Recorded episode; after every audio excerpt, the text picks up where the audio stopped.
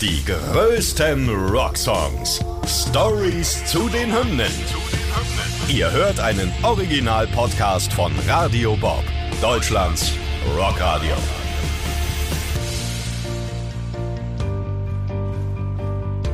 Mit Kersti Mete und Laura Scheinberg. Hallo. Heute Basket Case von Green Day. Sometimes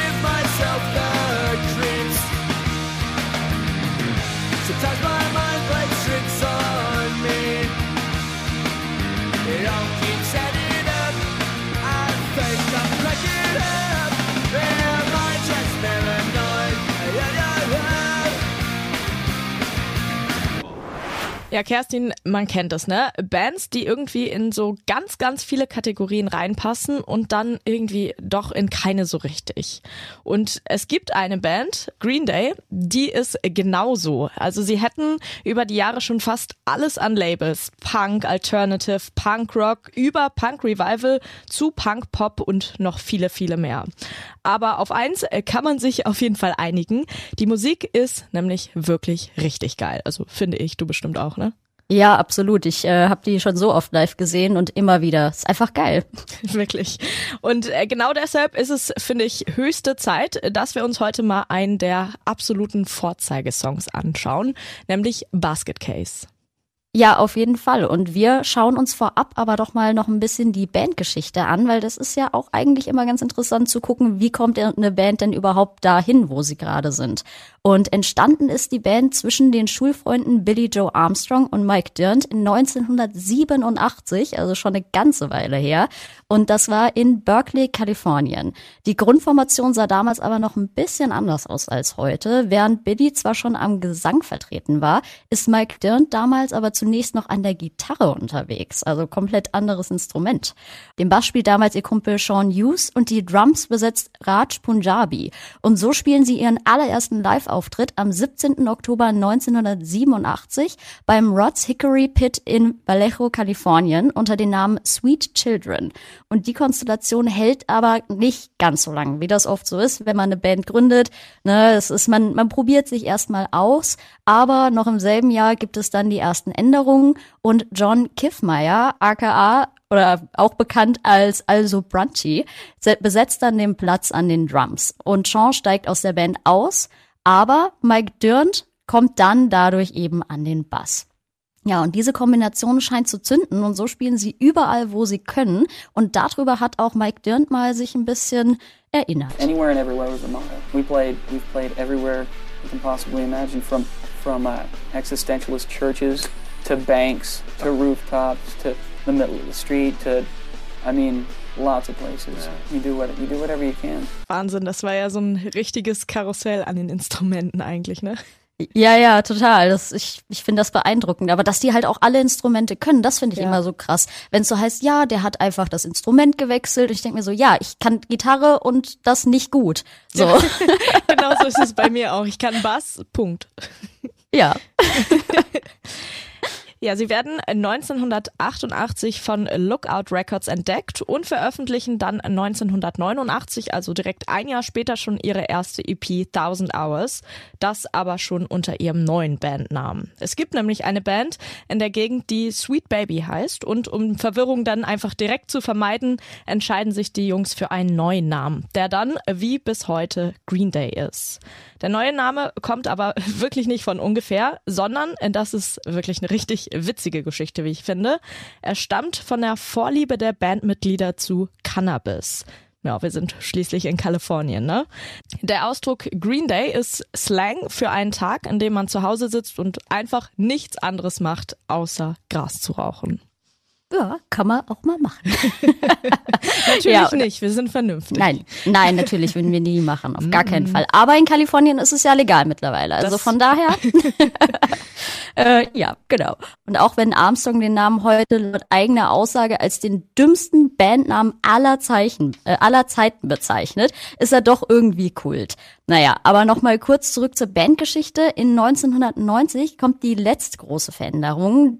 Drummer John Kiffmeyer beschließt, lieber zurück ans College zu gehen und so rückt dann Trey Cool auf die Position auf, der bis heute ja dann Drummer der Band ist. Das Trio ist jetzt also komplett und so kann es dann endlich richtig losgehen. Die Band geht auf Tour von 1992 bis 93, also ist einfach mal ein ganzes Jahr unterwegs und spielt sogar Konzerte schon in Europa und kann mit ihrem zweiten Album Kaplank über 50.000 Platten in den USA verkaufen.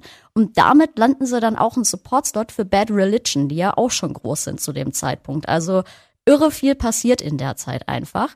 Und ja, genau diese Energie, die sie in diese Zeit stecken, zeigt, wie zielstrebig die Jungs sind. Und Billy Joel hat in einem Interview dann auch mal verraten, dass für ihn klar war, dass sie in dieser Zeit auch Verzicht üben müssen, um ihr Ziel zu erreichen. I mean, I knew I wanted to play music, and I knew that if I if I directed my energies the right way and we were smart, then we'd be would be able to live off it, even if it meant like getting you know passing the hat around and we're in like Boulder, Colorado, and like you know just to get to the next gig. You know, that's basically all we we wanted. You know, no contracts, no writers or anything like that. Ja, und was darauf folgt, kennen wir, denke ich, dann alle ihr drittes Album, Dookie. Äh, Ich habe nur mal eine dumme Frage zwischendurch. Hieß der wirklich Kiffmeyer und die Band heißt Green Day? Ja. Stark, oder? Ich lieb's. Glaubst du, denen war bewusst, was Kiffmeyer heißt? Nee, auf keinen Fall. Also Kiffen ist ja ein sehr deutsches Wort, aber ich find's super gut. Also Ja. es, es passt halt perfekt. Das hat sich so schön gefunden. Eigentlich, eigentlich Schicksal. Ist wirklich Schicksal, ja. Ja, wenn wir schon gerade beim Album sind, äh, lass uns doch direkt kurz drauf schauen. Green Day haben noch nie ein Blatt vor den Mund genommen und entsprechend grafisch ist da tatsächlich auch der Titel des dritten Albums Dookie. Der beschreibt nämlich den Durchfall, den die Bandmitglieder immer erleiden, wenn sie auf Tour sind und ja, wir kennen es wahrscheinlich alle, viel zu viel Junkfood gegessen haben. Und auch wenn die Gruppe jetzt erstmal etwas vulgär wirkt, waren sie das definitiv nicht in allen Lebensbereichen. Ja, nämlich ganz entgegen dem, was man vom Punker-Image erwarten würde, waren sie bei den Aufnahmen zum Beispiel unfassbar effizient. Nachdem sie in 1993 das Label von Lookout Records zu Reprise Records wechseln, spielen sie in nur drei Wochen in den Fantasy Studios in Berkeley, Kalifornien ihr kommerziell erfolgreichstes Album ein. Also haben wir nicht nur eine junge, zielstrebige Band, sondern die ganze Energie in Kombination mit dem grandiosen Titel des Albums werden direkt belohnt. Ja, und alle Singles des Albums, also Longview, Welcome to Paradise, When I Come Around und natürlich auch Basket Case, sind alle irre erfolgreich, was unter anderem mit dem massiven Airplay auf MTV zu tun hat. Bis heute verkauft sich dann das Album weltweit knapp 20 Millionen Mal, was dann auch den Diamantstatus bringt, was wirklich nicht viele Alben haben. Also total irre. Wirklich Wahnsinn. Ja, und das ist äh, wirklich auch noch lange nicht alles. Auch das Album ist der Beweis, dass eine komplett neue Ära anbricht. Nach Nirvana, Pearl Jam und Co. ist Grunge eigentlich ja überall zu finden. Aber Green Day mischen das Ganze jetzt nochmal richtig auf. Mit den schnellen Riffs und provokanten Texten schlagen die damals Teenie-Rebellen einen komplett neuen Weg ein und läuten dadurch ganz unbewusst eine neue Ära ein, nämlich den Punkpop.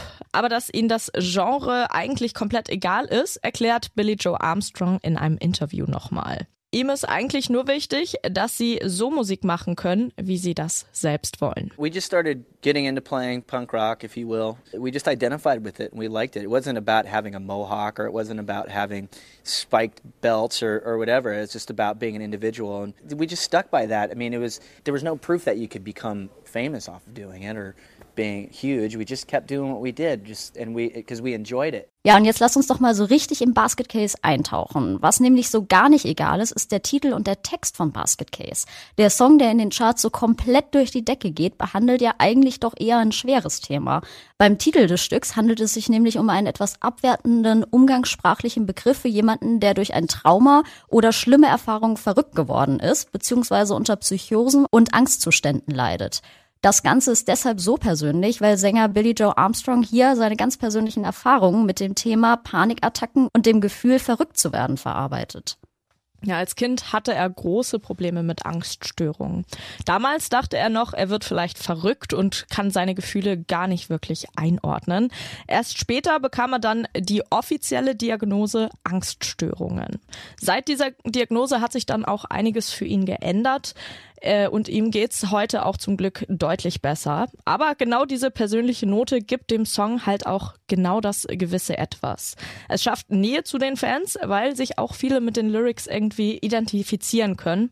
Und einen kleinen Fun Fact haben wir dazu auch noch. Tatsächlich war das nämlich nicht die einzige Inspiration für den Text. In seinem Buch Welcome to My Panic gesteht Armstrong, dass er den Song auf Speed schreibt. Also kein Wunder, dass der Song auch so doll nach vorne geht. Ja, es ist, äh, wir haben immer einige Einflüsse. Ich finde das, ich finde das immer sehr spannend. ja.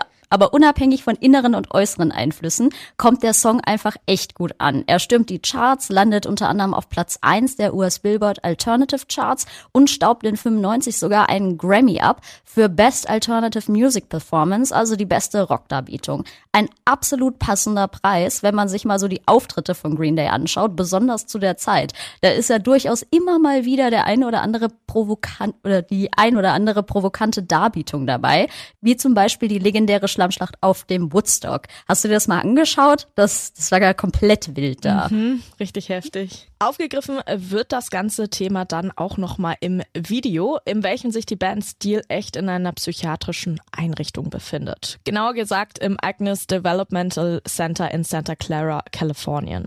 Das Institut ist damals zu dem Zeitpunkt der Aufnahmen zwar schon leer, also verlassen, aber anscheinend noch so weit intakt, dass das Gebäude immerhin noch betretbar ist.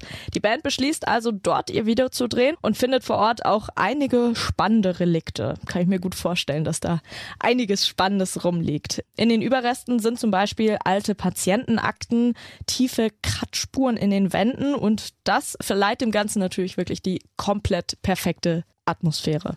Ja, ich stelle mir das auch krass vor, durch so ein altes, verlassenes Ding da zu gehen, wo du wirklich, also die Kratzspuren an der Wand, das, das finde ich so, oh, die Vorstellung. Ist halt schon fast ein Horrorfilm, ne? Ja, total. Also kann man da bestimmt auch super drehen. Mhm. Ja, ja. Um das Thema der mentalen Erkrankungen noch weiter zu unterstreichen, wurde das Video nämlich ursprünglich in Schwarz-Weiß gedreht, um es dann im Nachgang nachzukolorieren. Das gibt dem Video dann einen etwas surrealen Flair, was aber eben ganz klar das Ziel war. Und auch bei den Kritikern kommt das Video entsprechend gut an. Es wird gleich in acht verschiedenen Kategorien für den MTV Music Award in 95 nominiert. Und auch wenn es bei den Nominierungen bleibt, ist das Video dennoch einfach total faszinierend und bei vielen Fans natürlich Kult geworden. Ja, ich habe es auch sofort vor Augen auf MTV damals. Also es lief Ja. da ja rauf und runter wirklich. Ja, aber das Witzige ist, ich wusste das vor der Recherche gar nicht, dass die das nachkoloriert haben. Ich habe die ganze Zeit gedacht, was ist das für ein komischer Effekt da drauf? Das, das ist ja total komisch und so ein bisschen verschoben gefühlt Ja. gewesen. Aber jetzt, jetzt wissen wir es endlich. Fand ich, fand ich cool. Das ist echt cool, ja. Ja, zum Abschluss können wir sagen, dass bis heute der Song fester Bestandteil der Live-Setlist von Green Day ist, Gott sei Dank, und es laut Sänger Billy Joel auch immer bleiben wird. Also richtig cool, weil es ist tatsächlich einer meiner Lieblings-Green Day-Stücke. Und um die Wichtigkeit des Songs für die Band nochmal zu unterstreichen, haben sie ihn auch bei der Aufnahme in die Rock'n'Roll Hall of Fame live performt. Der Song ist ein absolutes Markenzeichen der Band und hat nicht nur ein neues Musikgenre mitbegründet, sondern ist bis heute über mehrere Generationen hinweg beliebt. Es ist einfach ein Song, der sich mit Fug und Recht Rockhymne nennen kann. Die größten Rocksongs. Stories zu den Hymnen. Ihr wollt mehr davon? Bekommt ihr jederzeit in der MyBob-App und überall, wo es Podcasts gibt. Und die geballte Ladung an Rocksongs gibt's nonstop in den über 50 Rockstreams, in der App und auf radiobob.de. Radio Bob. Deutschlands Rockradio.